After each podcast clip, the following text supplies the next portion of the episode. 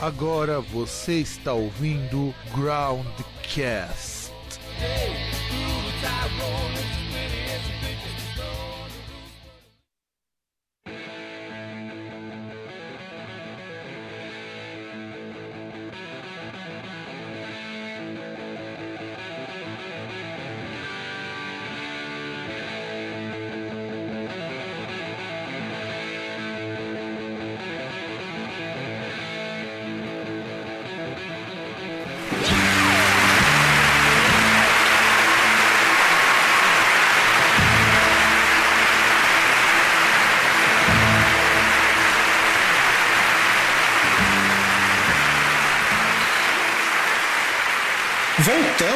cambada, estamos com o primeiro Groundcast 2020. Como você está se sentindo, César, neste começo de ano assim tão maravilhoso que já começou de uma forma tão sensacional? Ah, tá super legal. Pelo menos eu não, eu não só fez o Enem e que provavelmente teve a prova corrigida de forma errada. Não, não foi a prova corrigida, o resultado corrigido errado. E mas teve uma coisa que me deixou, que me deixou ainda mais. A prova a prova corrigida de forma errada. Tem prova que foi corrigida, por exemplo, a pessoa fez um, um gabarito e foi corrigido como outro. Uma das falhas. Nossa, desse cara! governo que. Como sim, isso, cara? Sim, estão dizendo que um, um, dos problemas foi que, por exemplo, no segundo dia, uh, vamos supor, você foi fazer a prova, você fez o, o gabarito amarelo. Na hora de chegar ali a informação com a prova para ser corrigida, tava lá que você fez a prova cinza. E Cara, aí corrigiu como se fosse a prova cinza. Cara, é- isso daí é muito surreal, porque eu conheço como esse sistema de correção funciona. É ótico.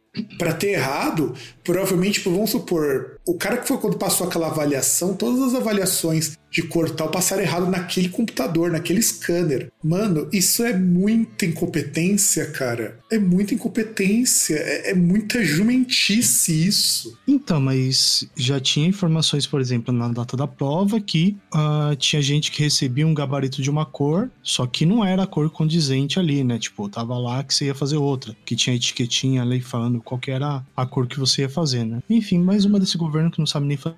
Um ministro de educação que fala, escreve impressionante com C. Não, você tem também resultados com Z no site do próprio Enem, do, do Twitter do próprio Enem. É, essa é sensacional. Não, então, a, a, teve a última agora que foi. Eles postaram social ali, falando das visual, visualizações, visualizações. da prova do Enem. Visualizações com Z, né? Puta, não, cara, é, é foda. Assim, eu não ligaria ser uma pessoa qualquer que escreve, mas tá vindo do Ministério da Educação é. Assim, eu, como professor de português, eu fico assim muito, muito triste. Mas vamos pra falar. Igual no mesmo. Então, e, mas, mas igual vamos... no mesmo nos, nos, outros casos do governo que assim, não me surpreende, eu não entendo porque as pessoas ficam surpresas, tá? É, exato, exato, foi o que eu falei também. Mas enfim. Vamos começar com notícia ruim, né? Porque faz quase uma semana, faz mais de uma semana da gravação desse programa, que o Neil Peart do Rush morreu. Aliás, ele morreu na mesma data, no mesmo dia que o David Bowie, há dois anos. E isso é, assim, é uma coincidência muito miserável. Os dois morreram no dia 10 de janeiro de câncer. Eu acho que assim, o ano de 2020 não podia começar melhor. Então, aí faz parte, né? Até porque terminou a banda, ninguém sabia por que, que a banda tinha parado as atividades. Meio que parece que ele quis deixar isso mais privado, não sei, né? Então. Então, pelo que eu li, eu, já desculpa pelo eu ter te interrompendo, pelo que eu li, ele tava com esse câncer no cérebro antes da banda acabar. Bem antes da banda acabar. Não, e então, que... mas, mas a banda. Mas a banda parou porque eles não tinham condições de e nem de gravar nem nada. Provavelmente por conta dessa doença. Ah, não, isso, isso eu concordo, isso eu concordo. Porque assim, o Neil, quando eles se, quando eles se aposentaram, o Geddy falou: o Neil já não tá mais em condições de tocar e eles também estavam meio cansados. Pô, os caras tocam desde 68, cara. Eu acho que continuar seria meio foda. É, é então, muito... mas se, se, um, se um dos caras tá, tá fudido de saúde, realmente. Só que poderia ter falado por quê, né? Não sei. É, também, sei lá, né? Isso aí depende de como cada um lida com as coisas, né?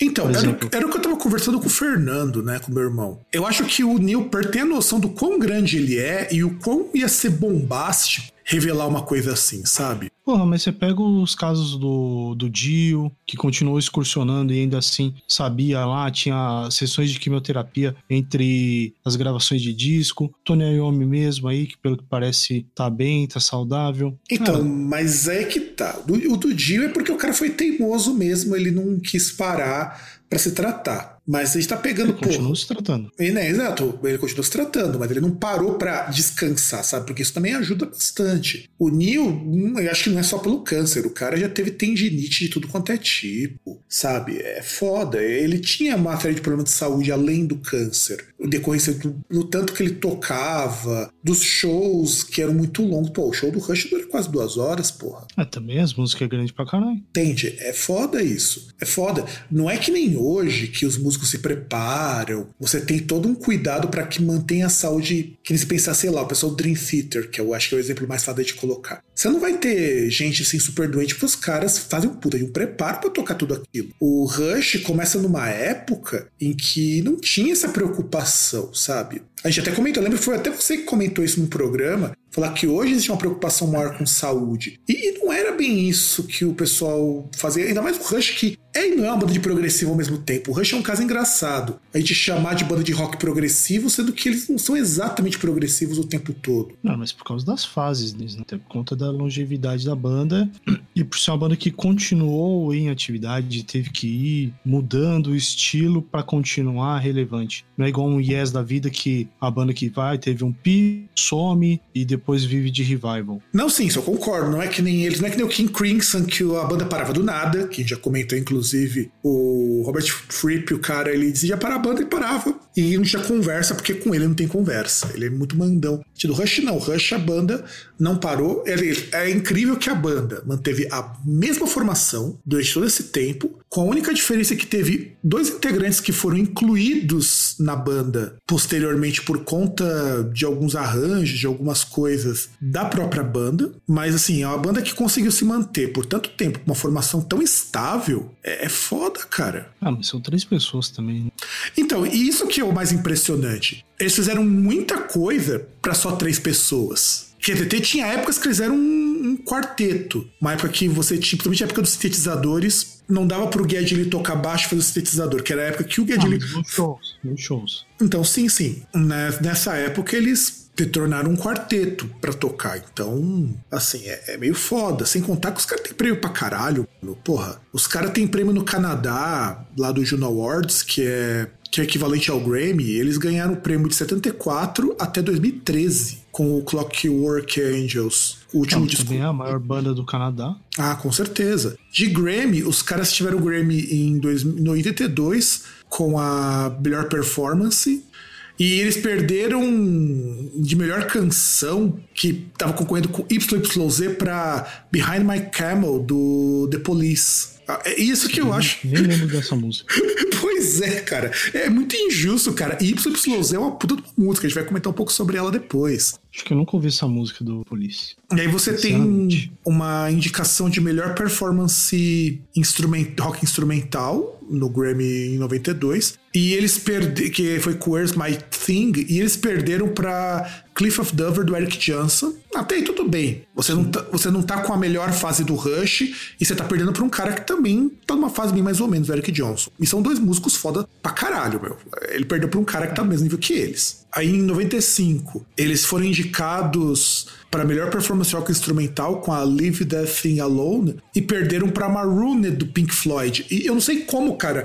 É um disco tão merda esse disco que tem Marooned do Pink Floyd, cara, que é o The Final Cut, se eu não estou enganado. O The Final Cut é o último disco que eles gravaram antes da banda dar um foda-se. O Division Bell, não é, sei. Então, eu não vou lembrar agora se foi o Final.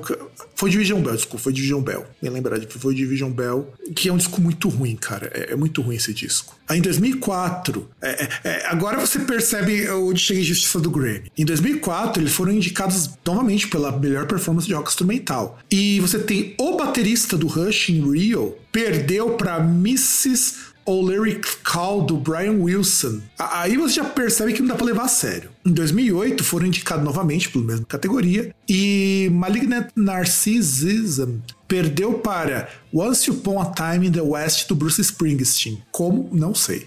E a última que eles têm perder, porque eles só perdem no Grammy. É tipo um Vasco. É tipo um Vasco, exatamente. Tinha melhor vídeo musical do DVD Beyond the Light Stage, perdeu para o documentário The Doors When You're Strange. Mas aqui eu acho meio estranho, porque Beyond the Light Stage é um DVD que mostra os bastidores do Rush.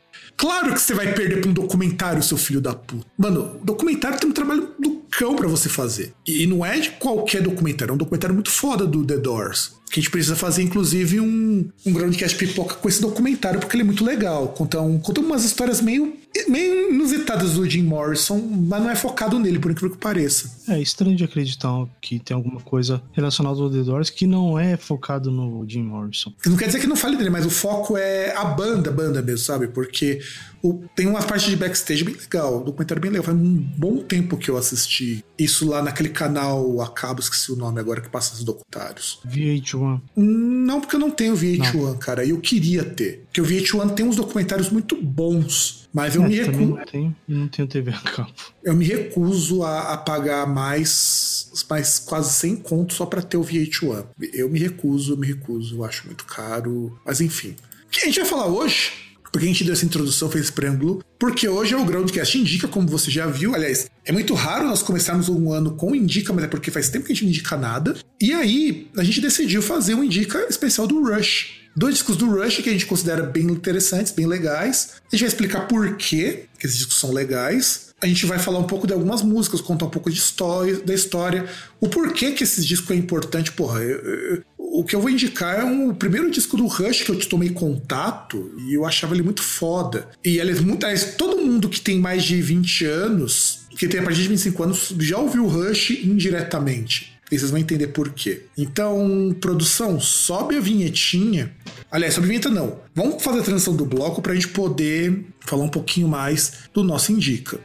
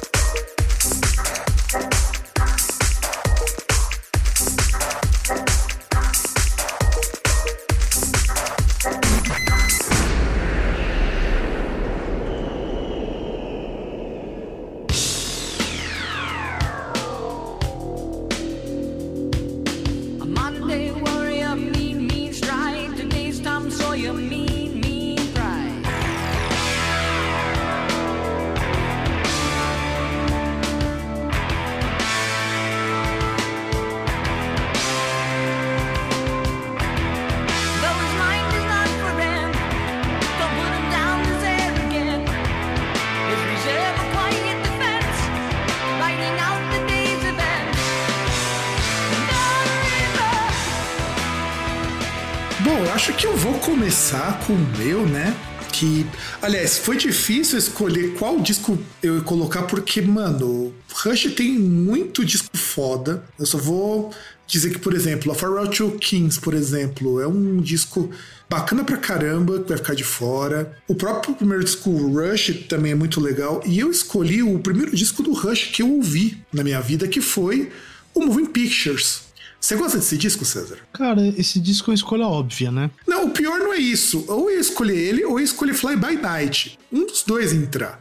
Por, aliás, eu acho que qualquer escolha do Rush que seja Fly By Night, o 2112, o Moving Pictures ou o Vapor Trails, cara, é, são escolhas muito óbvias. Porque são discos do caralho, mano. É assim. O Rush teve umas fases assim bem ruins, mas não são ruins ao ponto de, sei lá, de ter um bananas tipo de Purple.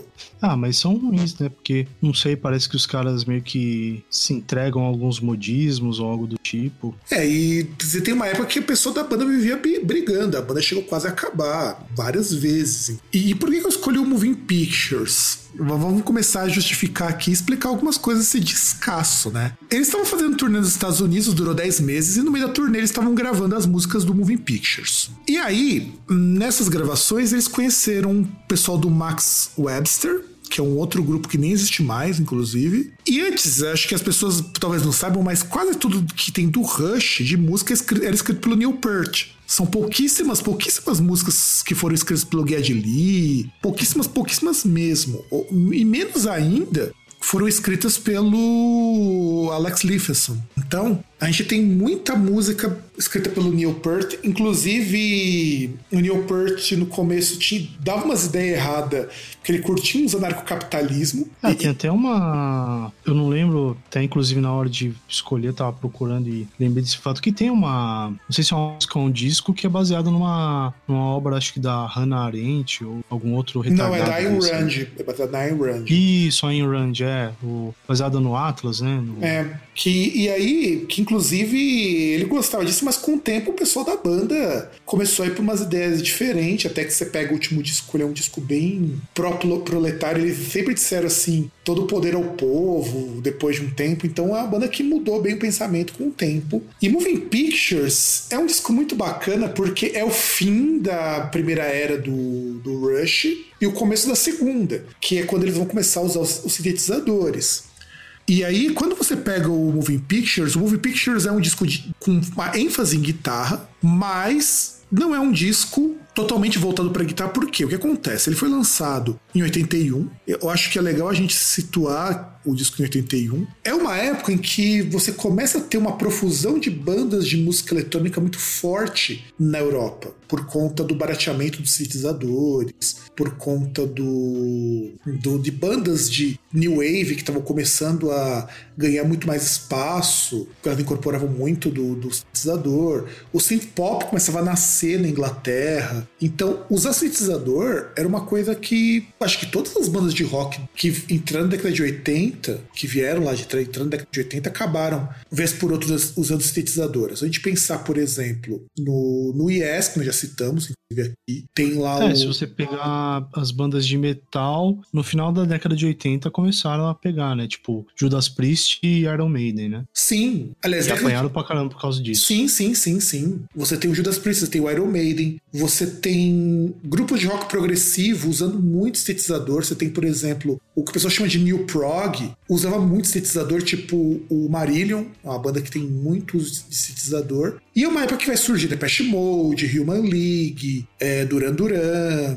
Então, quer dizer, inevitavelmente alguém ia acabar abraçando o uso dessa música sintética. O pop, basicamente, se calcou nos anos 80 em cima de sintetizadores, porque para a música mainstream, mais mainstream, mais comercial, usar um sintetizador era você baratear um pouco algumas coisas, porque você podia fazer um monte de música com um teclado só, só gravava as linhas. Para o rock, para muito artista se tornou uma forma diferente de você compor. Inclusive, o disco do Judas Priest com o sintetizador é um disco muito interessante quando a gente para para escutar, porque tem muita coisa que o Judas Priest nunca mais arriscou depois disso. O Maiden mesmo, como o César citou lá, você tem o Somewhere in Time, que é um puta de um disco injustiçado pra caralho. Não sei se a gente já comentou sobre esse disco nos discos injustiçados, ou eu não me lembro, mas Somewhere in Time é um puta disco injustiçado. Porra, você tem o Series, cara. É, é, uma baita de uma música que tem um tecladinho de fundo. Sim, sim. E, e só não mais por causa do turbo do Judas Priest, se eu não me engano. É, exato. O turbo não é um disco ruim também, é, é sabe? Não.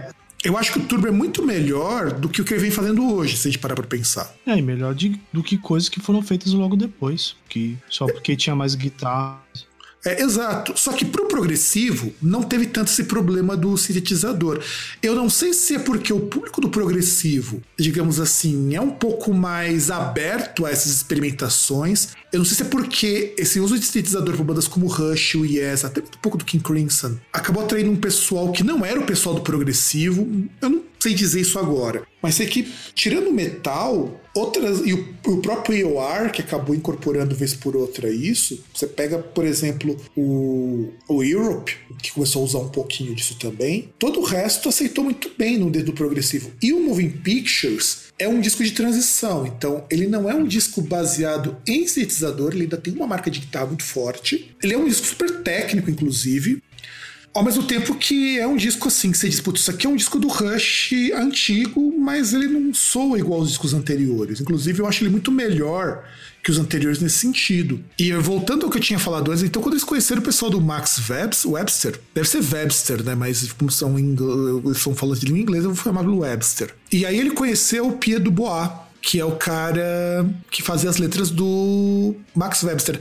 E esse Pierre Dubois, ele é um cara muito assim, diferente. Porque tinha uma época que ele ficou desaparecido, desapareceu por uns bons meses em 2007, porque ele queria dar uma volta. E queria ficar sozinho, então eu falava, ah, vou sumir não falar pra ninguém. É o menino do Acre. É, é, tipo o menino do Acre, exato. É o menino do Acre. Só que não é um débil mental que só fez um negócio para poder vender uns livro, um livro velho. É, exato. Ele sumiu porque ele realmente sumiu, ele tava de saco cheio do mundo. E aí, alguns críticos já atribuem o Moving Pictures o fim da fase progressiva porque é uma musicalidade mais pop mais acessível. Tanto que você tem o prog rock técnico, mas você não tem ele totalmente técnico em todas as músicas. É, eu não sei se você sente isso no Moving Picture, mas pelo menos é o que eu sinto. Tanto que boa parte das músicas que o pessoal conhece do Rush vem desse disco. Sim. E é um, um disco que ele foi gravado com um monte de sintetizadores diferenciados. Ele gravou com. O Geddy Lee tocou quase todo o parte de sintetizador nesse disco, inclusive. Que ele tocava. Ele tocou um Oberheim polifônico, que é um sintetizador bem raiz. Um Mini Moog, que na verdade o Minimoog é um sintetizador para pop rock. Então muita banda de pop rock, muita banda de rock de arena usava o Minimoog, porque ele era pequenininho, era fácil de você levar. E o Moog Taurus, que é um sintetizador em forma de pedal, então você podia tocar e você ia modulando as coisas ali com o pé. Tanto que o Moog Taurus não chegou nem a ser lançado comercialmente. Só algumas bandas tinham o Moog Taurus. Então você imagina que, que, que piração do Geddy Lee tocar baixo no meio do show enquanto ele vai tocando sintetizador com o pé. Não, é piração para três pessoas, cara, isso é piração. E era feito justamente para isso. E só não produziram mais para vender comercialmente porque, meu, é foda você conseguir tocar um instrumento de corda. Na verdade, não é nem para corda. A, a, ideia do, do mínimo guitarra era assim: você tem, você pode tocar dois sintetizadores, você tem duas mãos, que é o que muito músico faz. Você pega Sim. o cara lá do. Uh, Rick Wakeman. Rick Wakeman faz isso. E aí o que, você faz? Ah, dois sintetizadores não dão conta? Coloca um terceiro. E ele é muito louco porque você podia ligar ele no sintetizador maior e a partir dele você modular efeitos. É, era um pedal muito foda o conceito dele. Ele produzia som, mas ele também modulava som. É, é, é muito, muito piração. E o Rush resolveu, o Geddy resolveu pegar um desse. E aí, a capa do Moving Pictures, ele é a Assembleia Legislativa de Ontário, lá do, do Canadá. E ela foi desenhada pelo Hugh Syme, que é um cara que desenhou boa parte das capas do Rush, inclusive. Ou desenhou, foi diretor de arte. E ele fez o emblema do White Snake, fez a capa do disco Get a Grip do Aerosmith, que é um disco super famoso, o God Endeavor do Nevermore, e aí também ele toca sintetizador nesse disco, no Wish Hunt, ele que toca sintetizador ainda por cima. olha que rolê, cara. E você, o que você tem a dizer sobre o Moving Pictures? Cara, mesmo quando eu fui procurar o meu disco, você já tinha escolhido o seu. Aí, porque é aquele esquema, né? Você tem ali, porra, igual você tinha falado, que, pô, quem tem mais de. E, e nem mais de 20 anos, é, você tem que ter de 30 para cima. Que aí você lembra lá do Grande MacGyver e que, Tom que... Sawyer, que era a trilha de abertura. Aliás, vamos pensar no seguinte: não só isso, vamos lá.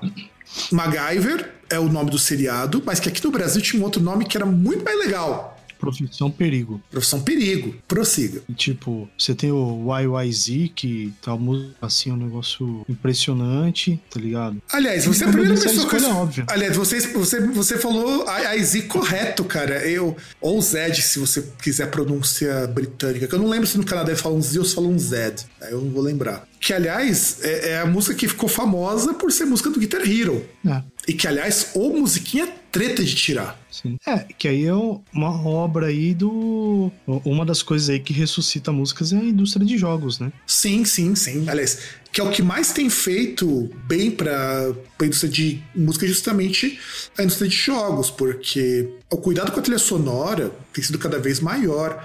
E o Guitar Hero, de trazer essas. Porque o primeiro Guitar Hero trazer muita coisa assim, vamos dizer, vamos dizer, fora do que era mainstream. Mas quando chegou nesse Guitar Hero, acho que era o 3, não era? Ou era o 3 ou era o 2, eu não vou lembrar agora que tinha YYZ. Então, eu acho que vem até em relação a você ter versões do Guitar Hero que começaram a ter ter complemento, é, conteúdos adicionais. Depois via o Rock Band, o Rocksmith depois, bem depois também. Que aí sempre estão adicionando ali outras músicas, né? Mas eu não lembro qual que é a versão. E eu lembro que assim, o, essa música do Rush, ela era difícil porque você podia tirar ela tanto na guitarra quanto no baixo. E, e, e o baixo, é que assim, o pessoal conseguia tirar. Pessoal falava, ah, é foda tirar aquela música de punhetação de guitarra do, do Dragon Force. Não, ela não é difícil, ela só é longa e chata pra caralho. Essa é difícil de tirar, e considerando que, o, que a guitarra você não tá tirando todas as notas, tá tirando só algumas que o programador acha que você tem que tirar. Porque se fosse tirar isso tudo, cara, você trabalha com contratempo e, e uns tempos muito bizarro. É que é embaçado você fazer esse negócio, né? Que eu não lembro qual. Eu não sei se o processo é o mesmo, mas eu lembro que quando eu tava em Londrina, tinha uns colegas ali que eles estavam com que era tipo uma espécie de Guitar Hero, só que para celular. Era o Guitar Flash, né? Não, e o negócio. Era um negócio mais lúdico assim também. Tinha uns personagens lá que é tipo uns bichos e tal. Tipo, o projeto em si, ele não, não saiu do papel, tá ligado? Mas que aí até mesmo para fazer alguma acho que uma ou duas músicas eu tentei fazer lá, aí ficava lá no, eu não vou lembrar o nome do programa agora, Anvil Studio, que a gente ia lá, ia fazendo a, criando a MIDI, né, criando a música mesmo ali, e depois tentar passar isso pro, pro programa ali, pro comando ali que ele ia reconhecer. Não sei se era a forma que os caras faziam, mas... É, porque não era pelo midizão, porque se fosse pelo midizão da música, meu amigo, os caras não iam ter mais dedo para tirar, principalmente quem tocava a parte de baixo dessa música. É, que até mesmo, como você falou, igual do, do Dragon Force, ela te exige mais na tá, tá, tá, tá, tá, muda de nota, tá, mas tipo, geralmente assim, você tá travado numa nota lá, você tem que ir rápido na mão da palheta, e aí você muda algumas vezes ali no, no na mão da escala, mas o grosso mesmo é ficar punhetando ali do, do lado direito. É, cara, porque eu fico, eu fico lembrando, o pessoal realmente tinha muita dificuldade de tirar essa música do Guitar Hero, e eu achava ela fantástica, porque se o Guitar Hero tivesse nessa época, porque nessa versão não tinha, vai aparecer acho na versão posterior, a opção de você fazer a parte de bateria, ah, rapaz, Aí o caboclo morria, meu. Porque você tem a bateria numa escala, a guitarra numa outra e o, e o baixo em outra, e ambos eles se complementam, eles fazem quase polirritmia aí. É, você vai pulando de trilha, né? Exato. Se você, se você separar as trilhas de trilha de guitarra, trilha de baixo, trilha de bateria, cara, elas não seguem o mesmo padrão. É, é muito louco isso. E o engraçado é que, por exemplo, a bateria toca no contratempo de outro instrumento. É, é foda isso, cara, não é? Pra, pra quem é músico, pra quem é músico, sabe o quão difícil é você acertar isso daí. E os caras fazem isso ao vivo. Eu vi isso ao vivo, cara. Eu chorei, cara, porque, mano, é muito difícil sair certinho isso, sabe? É que os caras são músicos fora do normal, né? Pois é, mano, porque olha, você conseguir pegar o contratempo de um para poder encaixar na do outro, e aí quando você ouve a música, essa música é justamente isso, é você jogar o tempo de um e o contra, no contratempo da outra para que elas se equivalham. E isso daí é uma coisa que, assim, não é. O progressivo sempre fez muito disso, o Yes faz muito disso, aliás. Mas é difícil você pegar isso numa música que não soe aquela coisa gigantesca do Yes, sabe? É uma música que, do ponto de vista melódico, se você para pra ouvir, ela, ela é mais simples para ouvir do que você pegar um Close to the Edge, por exemplo. É, é uma música de rock. É uma música ali, guitarra, tal, baixo, bateria. E, e, e é incrível porque você pega igual o Rush, que é uma banda de progressivo, que compõe uma música que vira trilha de abertura, trilha principal de um seriado de TV. Pois é.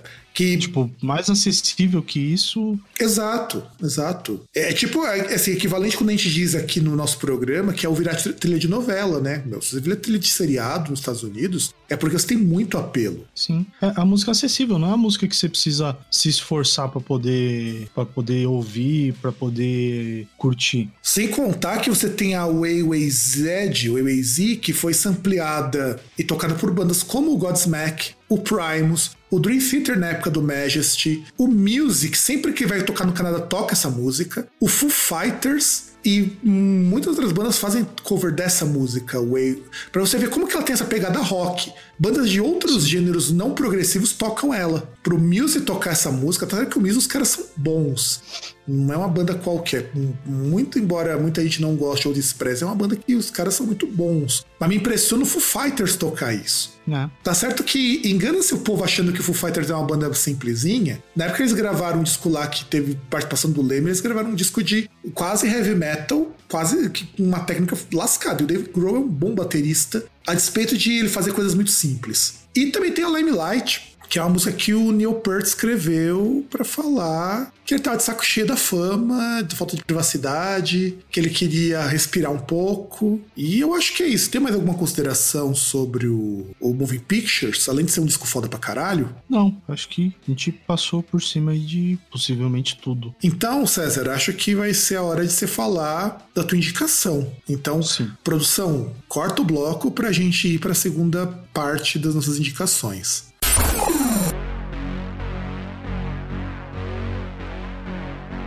Bom, como eu falei anteriormente, a escolha do Fábio aí de indicação é uma escolha óbvia. Mas não é isso que a gente faz aqui, a gente não trabalha com óbvio. Então, o que, que eu fiz? Eu escolhi um outro disco, que é um disco de 80, que é o disco que. Primeiro motivo porque eu escolhi. Porque ele foi lançado pouco menos de um mês antes de eu nascer. Primeiro motivo. Foi lançado ali, foi, foi gravado entre abril e setembro de. Abril e setembro, não, perdão. Abril e julho de 82. Foi lançado em 25 de setembro de 82 né? É, e assim, o, como o Fábio falou, o disco anterior lá, o Moving Pictures, foi o começo da segunda fase ali do Rush, quando uh, eles começaram a usar o sintetizador. Esse aqui é o primeiro disco da, do Rush em que o sintetizador ele é a força motriz das canções. Você tem as canções focadas no sintetizador, não na guitarra ou outros instrumentos. Aliás, inclusive, esse disco, se você tirar um pouquinho mais a guitarra, fica um disco de synth pop. E tem canções, inclusive, uma das que me motivou aqui e que eu vou falar, que basicamente você tem muito ali é, é sintetizador que é uma música mais. Né? E também tem aquele lance que eles abandonam ali um pouco em relação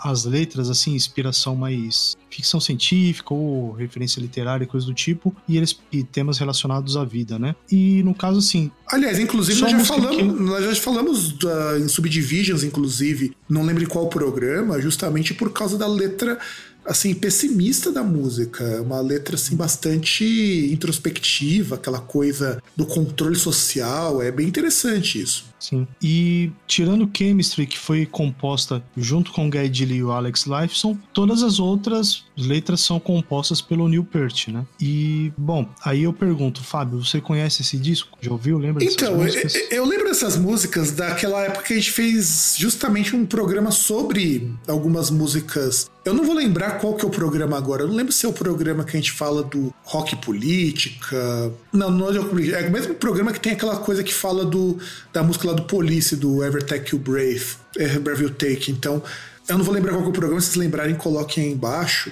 E eu ouvi esse disco todo, né, quando a gente foi indicar. E assim, eu acho o Signals, como disco, uma coisa muito interessante porque me parece muito. Eu não sei se é a impressão que você teve quando escutou, mas o que eu tive é que lembrava muito. Sabe, manja aqueles discos, aquelas músicas da década de 80, daqueles rock de arena. Uhum. O, o, principalmente estilão vocal me parece muito com isso. Falei, eu não sei se é a impressão que eu tive, mas pelo menos é a impressão que me passa. Então, é bom até você falar que, assim, nesse disco você percebe algumas coisas que, que são sinais, assim, que hoje são reconhecíveis, né? Você tem esse rock parecido aí com rock, principalmente a, sonoridade dos sintetizadores, você pega muito aquele som que parece aquele som estilo anos 80, principalmente aquele que tem a parte mais eletrônica, assim, tal. Igual você tem o... Tem agora a sonoridade revival ali dos anos 80 e tal, o retrowave. Você Ah, é percebe um pouco daquilo. Verdade, bem lembrado. Tem muito essa coisa do synthwave, retrowave nesse som. E é curioso porque ainda é um disco de rock, mas por muito pouco. Sim, porque sintetizador passa a ser aquilo que vai ter mais marcado. Marcado o baixo do Geddy Lee. Tem uma das músicas aqui, inclusive, que coloquei mais. Você pega ali, você tem a introdução ali de bateria do Neil Peart, assim, que já começa debulhando na bateria e depois a canção vai e segue. Então, assim, você ainda tem essas coisas. Só que em relação à guitarra, a guitarra ela aparece, mas não é ela que conduz a música. É mais o sintetizador. Então, o mais engraçado é que por que, que eles compuseram o, o Signals? O Geddy Lee, numa entrevista, ele disse que assim, era muito fácil compor um segundo Moving Pictures. A fórmula já estava ali. Então eles quiseram arriscar para uma coisa que eles nunca tinham feito, que é produzir um disco que fugisse do que eles estavam acostumados a fazer. Então, por exemplo, no Moving Pictures, que é o disco mais bem sucedido da carreira do Rush, eles estabeleceram uma fórmula que eles podiam gravar um segundo, um terceiro, um quarto disco que ia funcionar. E o Geddy falou: não, vamos fazer uma coisa que pra gente não é confortável, pra gente não é, não é algo normal. E assim a gente começa uma nova era pro, pro Rush. Agora nós vamos fazer música assim. Vamos tirar a ênfase da guitarra e jogar sintetizador, jogar coisas que a gente nunca tentou. É. Pena que depois desse tempo aí já chegou uma época que o, o Rush começou a fazer as canções ali, tipo um soft rock, tá ligado? Então, o que eu acho o grande problema do- dos pós-Signal, inclusive, é que o Signal é um baita de um disco legal, só que numa época que ninguém queria que o rock se misturasse com o eletrônico. E, e não é nenhuma mistura com o eletrônico, porque esse disco foi muito mal recebido na época pela crítica, porque por exemplo, a Rolling Stone, a Rolling Stone disse que é, a banda se perdeu porque resolveu dar muita ênfase ao eletrônico no lugar da guitarra do Alex Lifeson. Então, é porque justamente o que era esperado pra eles aí era fazer um Movie Pictures 2. Ó, pra você ter uma ideia, você tem uma drum machine nesse disco. É, é muito estranho você imaginar você tem um baterista como o Pert. E os caras pegam uma música como The Weapon, que tem uma, ma- uma bateria eletrônica. Sim. Que, aliás, é, é, é muito interessante porque olha o que, que o Neil. Por que, que eles fizeram isso? Porque o Neil Peart teve que reaprender a tocar bateria pra tocar com a bateria eletrônica. Então, ó, olha que coisa interessante. Eles fizeram na bateria eletrônica. E bateria eletrônica não tem uma técnica pra você tocar. Bateria eletrônica é, é uma coisa que você programa que você quiser. Inclusive, por isso que ela é interessantíssima pra música. E o Neil Peart que fez? Ele aprendeu a tirar tudo aquilo na bateria dele. É, porque você poderia pegar aquele negócio ali e só colocar ali o- os sons ali que você quer e vai, né? É, colocar só o sampler e depois você acompanha, como muita banda faz, inclusive. Você, faz os loop ali e tal, programa os loop e deixa rolar. Mas não, ele aprendeu a tirar aquilo da bateria. É. É, Então você já imagina como que é foda isso. E o mais engraçado é como que o. como que essas letras, como que essas coisas foram surgidas. Tem uma história interessante esse disco. Quando você tem a própria Subdivisions, ele. Como que essa música surgiu? Cada vez que ele ia gravando a, a música, ele ia gravando uma fita cassete e levava pro estúdio pra banda ouvir. Tanto que a música ela é feita em variações de 7x8 e 3x4. E a guitarra toca na mesma linha do teclado. E isso é uma das coisas que as pessoas. Por isso que vocês têm muito menos ênfase na guitarra. Porque teclado e guitarra tocam no mesmo ponto. A melodia, tanto, que, a, tanto que a parte melódica é feita pela, pelo teclado. E o baixo, ele é feito. Ele é utilizado apenas no, no, no coro da música. A ponte é feita pelo Moog. Então, assim, a construção da música é muito mais complexa. É, é- é por isso que eu queria esse desafio, porque é muito fácil você fazer um disco igual Movie Pictures, porque as linhas são. Todos os instrumentos estão ali. E quando você tem que trocar os instrumentos no meio disso? Então, quer dizer, a guitarra faz o solo, o teclado faz a base e a melodia, o baixo faz apenas o coral, o chorus, o Moog faz o bridge, quer dizer, que é o que entra antes, e a bateria ela é uma alternância da bateria eletrônica com a bateria analógica, e que no show você tem que fazer as duas partes. Isso é Subdivisions.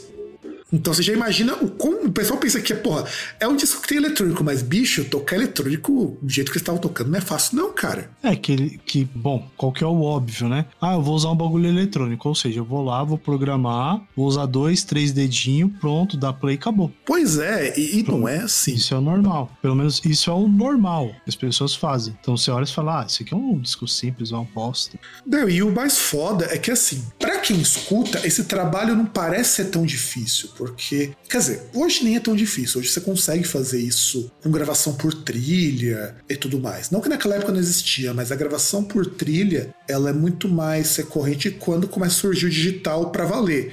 O digital já existia na década de 80, mas ele não era um, como é hoje. Mas, pô, você imagina você tocar uma, você ter que planejar a música, onde cada instrumento vai entrar. Que não é o que acontece no Moving Pictures. No Moving Pictures, que é por isso que ele falou que era mais fácil, os parte eletrônica é só complementar. Se você notar bem a diferença no Moving Pictures, o que é eletrônico é normalmente uma introdução, um começo de alguma do andamento da música.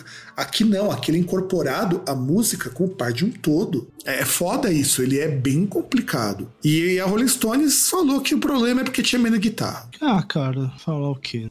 Mas a Louder Magazine, que é uma baita de uma revista legal, disse que é o 29 melhor álbum dos anos 80. E isso eu concordo. Inclusive porque ele é um disco que você não precisa ser fã do Rush para curtir. Sim. O All Music diz que o álbum, ele, ele, tem uma opinião que é mista, né? Diz que o álbum é muito bom, porque eles resolveram não fazer o Movie Pictures 2, o que já é bem corajoso, mas ao mesmo tempo ele, é, vamos dizer assim, é um disco que pra, na época que o Music divulgou, era, falou que era meio bosta, e depois eles mudaram de ideia e falou não, que realmente é, é muito legal por eles, justamente por aquilo que você falou, César, eles tiraram aquela coisa de literatura, de ficção científica e resolveram pegar temas mais do cotidiano, que aliás é uma coisa que o Rushing passou a incorporar nos discos seguintes também, inclusive no último. Inclusive nos discos merda também. Exato. E até, e até mesmo o All Music, você pega ali a nota dos caras, é 4 de 5 esse disco. É, porque eles revisaram essa nota. Sim. Eles revisaram. E aí a Ultimate Classic Rock, que é uma outra revista bem legal,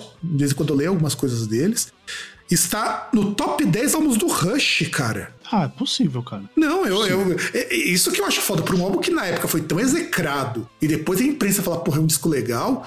A Starogan, que é um veículo que eu gosto muito, diz que é o terceiro melhor álbum deles, atrás apenas de Moving Pictures e do 2112. Quer dizer, tá acima até do A Farewell to Kings, cara, que é um puta de disco. E, e não que eu não. Aliás, eu acho difícil, cara, olhar para os Signals e menosprezar esse disco hoje. Na época, tudo bem que o pessoal era meio babacão, mas hoje não dá, cara. O, o disco soa muito moderno até hoje. Então, é porque é justamente aquele negócio. Você vê muito daquilo que a, a música da década de 80, uma vertente da música, foi moldado, é nisso aqui. Você vê muito que, que tipo, banda que fez sucesso 8, 10 anos de. É, é, é a... Não, sim, não, isso com certeza, com certeza. Sem contar o seguinte. A gente pensa, por exemplo, em bandas de muito sucesso na década de, rock, do AOR, foram bandas que fizeram exatamente a mesma coisa que tem no Sinus. Sim. Com exceção do. Vai, quem, quem não se rendeu a isso? O Scorpions, mas o Scorpions teve uma fase muito ruim nos anos 80, na qual eles estavam. A banda quase acabou, inclusive, porque o, o vocalista quase ficou sem voz. O Poison não fez isso, por isso que o Poison durou. O Motley Crue não fez isso, por isso o Motley Crue não durou. O Osprey É não que, fez.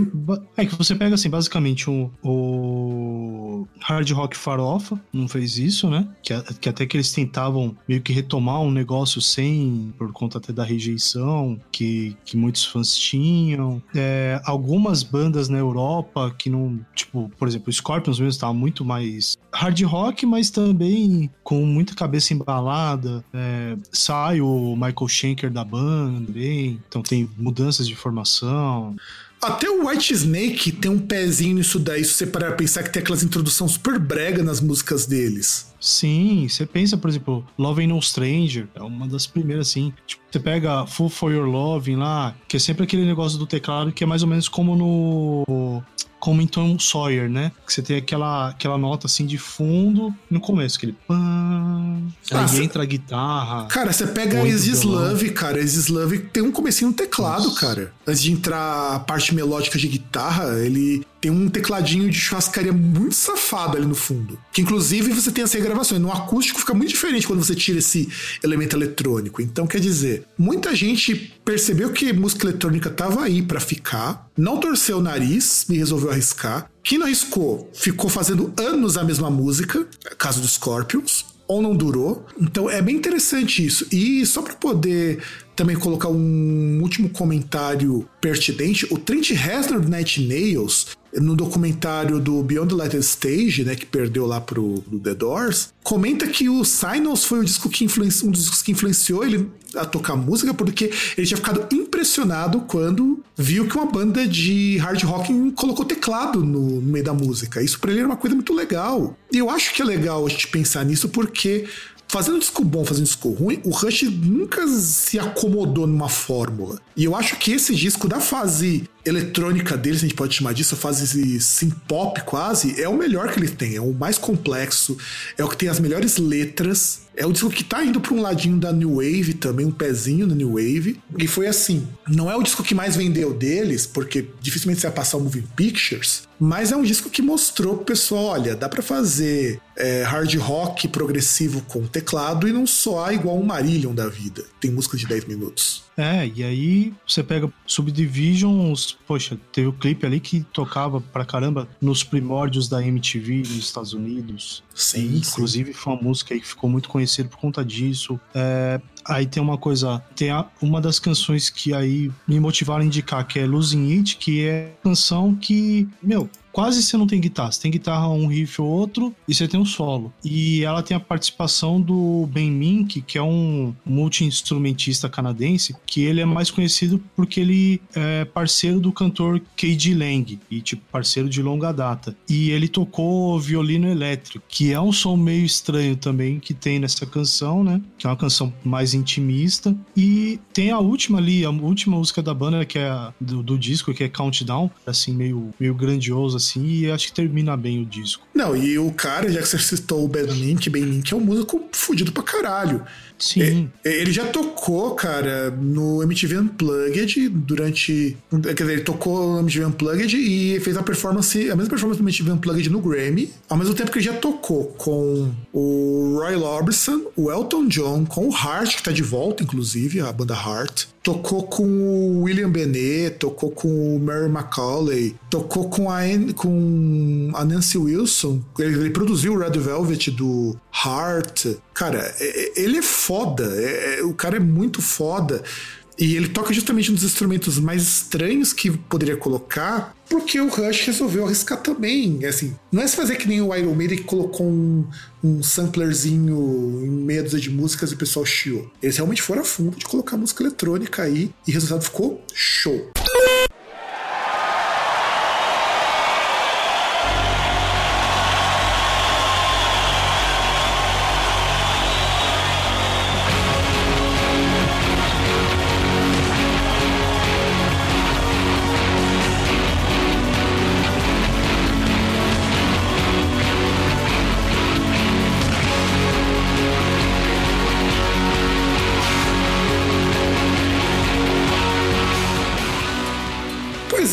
Rapaziada? Aqui a gente falou então de dois descassos do Rush.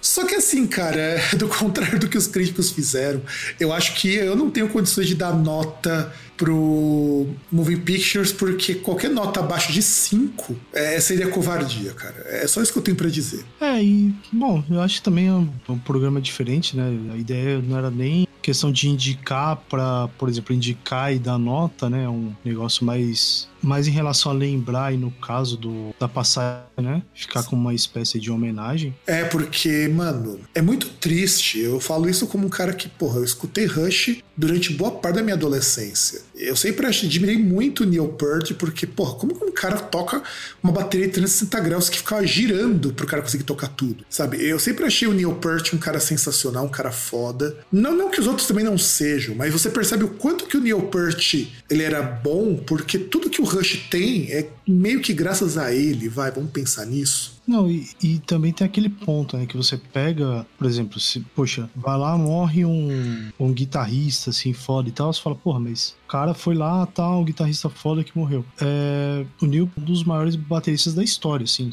assim, você tá muito longe de cometer uma injustiça falando uma coisa dessa. Não, e a quantidade de homenagens, cara. A quantidade de homenagens, pô. Você vê músicos de tudo quanto é tipo. Eu não vi uma comoção tão grande desde a morte de David Bowie, sabe? Foi foda o Neil Peart, mesmo que você não seja um músico de, de progressivo, ele era uma figura interessantíssima. Ele era quase folclórico, porra. O cara conseguia tocar bateria como ele tocava, com a, com a garra que ele tinha, com o gosto que ele tinha para tocar o instrumento, é para pouca gente. Nem o John Bonham, do Led Zeppelin, que também é um puta baterista, chegou perto do que ele chegou, até porque não viveu o suficiente para isso. É, é, até porque aí tem a questão da longevidade, a questão do cara ter uma obra assim que, vamos, dizer, se é uma obra completa, né? Tem tipo, tem bons momentos, tem maus momentos, vivia as letras e tal, participava ativamente na composição. Então é um cara que tem uma obra completa assim que dá pra gente avaliar e, e dá para fazer um bom juízo assim e falar que o cara realmente é um cara que na história da música o cara tá tem o tem a assinatura dele lá. Pois é, e, se, e pensar que ele começou a tocar o Neil Peart, começou tocando piano. E só com 14 anos ele ganhou a bateria. Então, considerando com muito baterista, muito músico que começa muito mais cedo no instrumento que ele domina, ele começou com 14 anos. E desde então, com 15, ele já fez o primeiro show. É, mas bom que isso mostra que possivelmente influenciou bastante na forma que ele via a composição musical como um todo e como ele via o papel da bateria na composição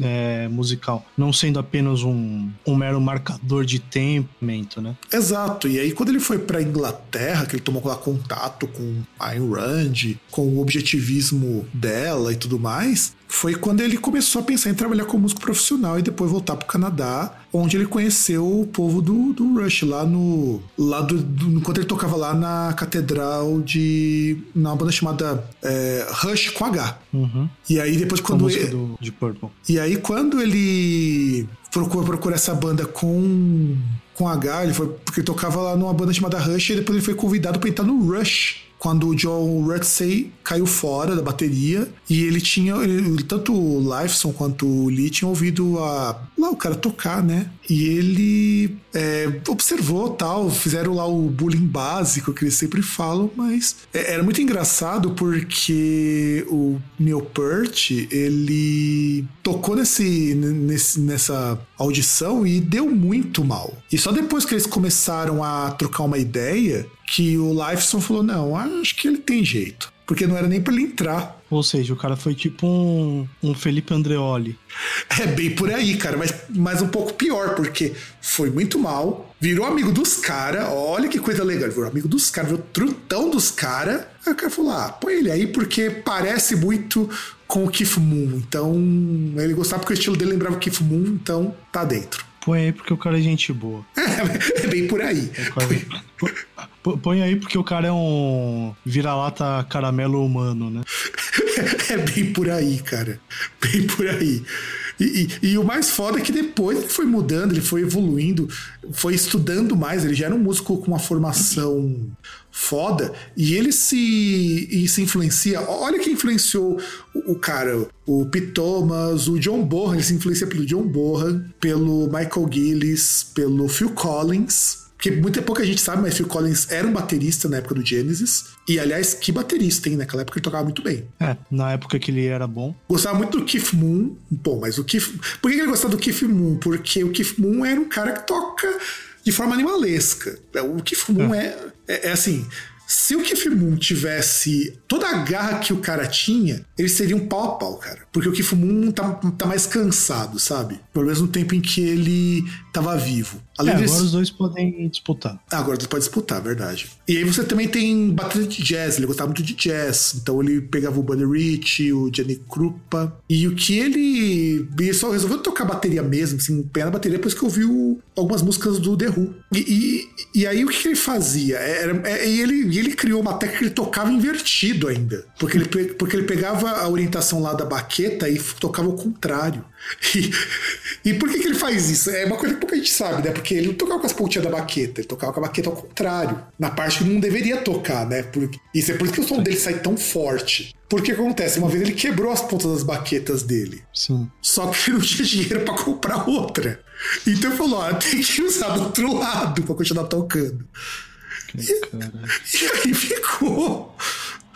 Então por isso você percebe que toda a música dele, o finalzinho de bateria é sempre um, um ba- batidão foda, cara. Então o impacto faz pá, pá, é muito mais. E porque ele tocava com a baqueta invertida, porque você acostumou a tocar com isso depois que quebrou a dele e não tinha dinheiro pra comprar outra. E veja, baqueta é uma coisa que baterista gasta muito. Tem baterista que gasta uma por show, porque o negócio quebra no meio quando você tá tocando. O negócio ele quebra, o negócio desgasta. Você, porra, sai lascas aquilo ali. Quebrou as pontinhas, virou, ah, vou virar com isso aqui porque eu tenho dinheiro pra outra. É, baqueta, pele. Não, pele você troca menos, mas baqueta você troca muito. É que nem palheta, cara. É, que né? Tipo, palheta é. E baqueta não é um negócio caro. Pra você ver como ele era duro nessa época. O cara não tinha dinheiro pra comprar um par de baquetas novo, então tinha que tocar com as baquetas ao contrário pra, pra fazer render. Então, hum, a gente vê o quanto o quão criativo ele era. Só E- faltava o cara roubar a vassoura e cortar ali e fazer as baquetas pra ele. Não, você sabe o que, que é foda? O que é foda? Porque isso era uma coisa que o pessoal do Sepultura fazia. O Cavaleiro não tinha dinheiro pra comprar uma batera, tocava, batucava na cama com um cabo de vassoura pra treinar. Por isso que, por exemplo, e- ele desenvolveu uma técnica na qual ele bate muito forte. E o Max Cavaleira tocava com três cordas porque não tinha conseguido trocar com o resto. Usa, só usa as três primeiras cordas. Você vai ver porque a guitarra do Max não tem as duas, não tem as duas cordas de cima, as cordas mais grossas. Porque ele não sabe tocar com aquilo ali. Aí você percebe o que, que é a questão do improviso. Sem contar que também, um pouco a gente sabe, mas o Neil Peart também escreveu livros. Ele escreveu uns livros de viagem, escreveu uns livros de bateria, e ele também. Porque o que acontece? Quando ele ficou viúvo, né? Quando ele, a esposa e a filha dele morreram, ele resolveu pegar uma motocicleta e ficar rodando a América inteira. Ele escrevia as viagens que ele fazia. É, que teve até um tempo, aí ele viajou, foi um, foi um bom tempo, né, que ficou viajando. Sim, que inclusive foi quando a banda deu uma parada. Sim. Então, quando a esposa dele morreu, a banda deu uma parada. Ah, vou pegar minha moto, vou pegar minhas coisas e vou rodar o mundo. Então é isso. O Neil Peart é, assim, é um cara com histórias muito divertidas. E esse programa é meio uma forma da gente homenagear essa figuraça, cara. Porque, a despeito dele ter, no começo, uma visão, umas visões políticas meio bosta, ele foi mudando ao ponto de que o Rush participou até do Artists Against Racism. É, você vê que as pessoas evoluem, tirando, com exceção no Brasil.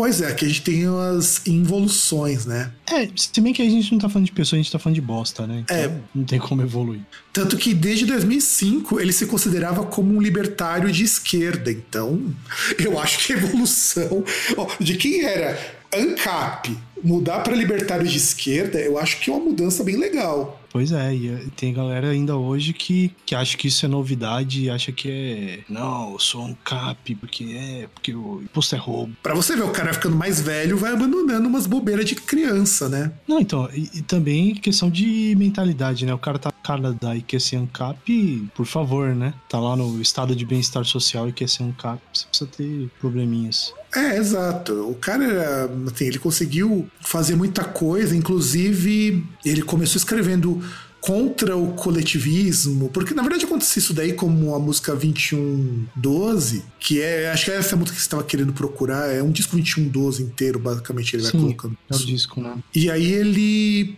ele, ele começou a ver sobre a, a Ayn Rand, mas ele disse que naquela época ele não se focava nisso. E depois ele começou a, a pegar outras coisas e abandonou isso daí. E é por isso que ele era um cara muito interessante. Inclusive lá no daquele site horroroso que a gente não vai citar aqui, abriram um artigo discutindo se as letras do Rush eram fascistas ou não. E eu sempre falo que isso é uma perda de tempo tão grande, porque, bicho, Então, que até eu lembro, até que eu cheguei a ver. Ah, acho que foi no. Lá pra setembro, outubro, acho que até comentei com você que eu cheguei a ver uma, um documentário do Rush. Que tipo, tava passando a TV a cabo ali e tava passando o documentário sobre o Rush. Então, que é o documentário que perdeu. É o, o documentário É. que tem o Trent Reznor, inclusive. Que é, É, o que único. foi, que foi, inclusive, ali, falou, falava em relação à a relação da banda, né, e falava principalmente lá do Neil Peart, que ele era um cara que ele não curtia tanto esse esquema do show, porque ele não gostava daquele esquema do pós-show, de estar lidando com fã, porque ele era um cara mais introvertido, né, o Geddy Lee e o Alex Lifeson levavam isso mais de boa, mas Mas o, o, o Neil Peart não, falou ali da, da história quando a esposa dele morreu, que ele foi viajar e tal. E, e falava também, né, em relação ao, ao 2112, que é baseado no, no livro lá da Ayn Rand, o Atlas, né? A Revolta do Atlas. A Revolta do Atlas. Que eu peguei, eu, eu tinha até parado um momento e falado, não, vou ler isso aí pra ver qual que é. Mas aí deu preguiça, não li. Ah, cara, se você fizer que nem o pessoal do Bioshock, que se baseou nesse livro pra mostrar como que o mundo ia ficar uma merda nas concepção da Ayn Rand, ia ser muito joia, cara. Pô, você pega o Bioshock, que é inteirinho baseado na revolta do Atlas, mostra como o mundo ANCAP termina em lixo. Aí é Sim. é gênio, não. E, e, é um puta de um jogo, cara. É um jogo que a história, assim, é um jogo de shooter que não tem nada demais em termos de sistema, mas é uma puta de uma história que vai mostrando a degradação das pessoas, que elas vão virando máquina, que elas vão perdendo a humanidade. É bem legal, bem legal. Inclusive, é mais legal que no primeiro jogo, o personagem principal ele se fode vira um e é transformado num robô que você tem que controlar no segundo jogo, que ele não tem vontade, ele é ordenado. É, é muito bom. É, que inclusive até você pega numa temática assim, você tem um, uma das, um dos filmes, do, uma das animações lá baseados no Tekken, né? Que fala que justamente a questão do torneio é que a, as nações faliram, né? As, as nações foram pro saco, e aí quem mandava lá nos territórios eram grandes corporações, né? É, com a Mishima Corporation, tinha... né? Que vai fazer os isso. Jack. Ou seja, você pegar isso daí e transformar nesse tipo de coisa, eu acho muito válido. Porque você mostra que você absorveu exatamente a ideia bosta e resolveu criticar, porque só pode criticar uma ideia bosta se você conhece. Sim. É, que é igual aquele negócio. Eu queria ler essas coisas assim, só pra, pra ver o que que é, tipo, tentar entender, tipo, mano, por que que, que as pessoas gostam desse bagulho, tá ligado? E se você parar pra pensar, um... foi, foi meio que isso que o Neil Peart acabou fazendo ao longo da vida. Sim. Ele começou a pegar a essas coisas meio bosta e falar, porra, não é para mim, eu vou pensar em outra coisa. Ao ponto de que a lá na uma revista, lá, ele foi chamado de o segundo pior letrista do rock. Em compensação, a All Music diz que ele é um dos melhores escritores de letras do rock, sabe? É, é, mas aí tem que ver também quem, quem esses caras disseram que ele é o segundo pior letrista, quem que esses caras consideram que é que, que escreve bem, tá ligado? Falar o quê? Os caras que escrevem as baladas do White Snake? Ó, eu peguei aqui, ele é da, é da Reuters essa lista. Nossa que na verdade a Reuters está comentando é, uma pesquisa feita, coloca o Neil Peart em segundo lugar, o Scott Trapp, Step do Creed em terceiro, o Noel Gallagher em quarto e o Dan Fogelberg em quinto. Porque quem tá em primeiro é o Sting. Ah, então. Então, até faria sentido, né? Porque, por exemplo, foi escrita pelo Sting. Mas se foi, talvez é justo, porque o cara escreve uma música basicamente é, relatando ali um Stalker, né? Então. Que inclusive, na verdade, essa lista foi feita por uma publicação chamada Blenders que fez esse serve. E você tem número 23, o Robert Plant, porque escreveu Rumble On, que é uma música baseada em Senhor dos Anéis. A Carly Simon foi colocada em 31 porque diz que o estilo dela é meio bosta. E o Paul McCartney, 38, porque gravou Ebony Ivory e fez, quando fez o dueto lá com o Steve Wonder. Ou seja, o, o cara que escreveu isso aí, ele escreveu na, na sua escrivaninha, sendo que ao fundo, as costas dele, tava lá a sua bandeira dos confederados. Né? Muito provavelmente. Ou é um cara que, em vez de Senhor dos Anéis, prefere jogar Vampiro à Máscara. O que faz muito sentido. É. Ou, ou é alguém que que achou que, que agora com a, influência de games e animes poderia escrever um livro melhor que o Tolkien. Pois é, gente, é, isso virou meme forte, mas enfim. E é isso, né, gente? A gente queria que então. É, é, era um disco de um programa de indicações, mas na verdade é um programa sobre o Neil Peart muito mal escondido. O programa é sobre o Rush, muito mal escondido também. Os discos foram só desculpa pra gente falar como que o Neil Peart e o Rush são foda pra caralho, não é, César? É, pra, pra lembrar a importância desse cara, né? Que é um cara muito importante. A gente lembrar aí também de discos que é bom você ouvir, você conhecer e tal. Que aí, episódios de indicações mesmo, aí a partir de fevereiro deve ter um com indicações que tem anotar que é pra chegar no dia eu não esquecer. Já vou começar a escrever. É, bem lembrado também minha indicação. O pior que nem eu tava lembrando disso, cara. Bem, bem, bem colocado. Para fevereiro, começo de março, vai ter alguma indicação, com certeza. Não, já, pro, é, já pra, já pra fevereiro a gente ter alguma coisa ali que eu tenho indicação que tá ali, tá, tá, tá esperando, eu só preciso lembrar. É, eu também, tenho, eu também tenho algumas indicações E é isso, né, galera? A gente voltou aqui com tudo, do mesmo jeito. A gente vai ter algumas coisas novas ao longo deste ano, alguns formatos novos que a gente vai talvez experimentar. E, César, Faz aquele nosso jabazinho básico que eu tô com preguiça. E, bom, entre aí no groundcast.com.br, você pode ir acompanhando lá, ler os textos, consegue ouvir o podcast lá também, ver os episódios antigos. Se você quiser falar alguma coisa, você pode mandar uma mensagem por Você pode seguir a gente ali no Facebook, Groundcast. Você pode seguir no, no Instagram, o arroba groundcast.com.br. Você pode seguir no Twitter, o arroba groundcast. E eu acho que é só. E eu também acho que é só. Então a gente se vê na próxima semana. Um grande abraço para todo mundo e tchau!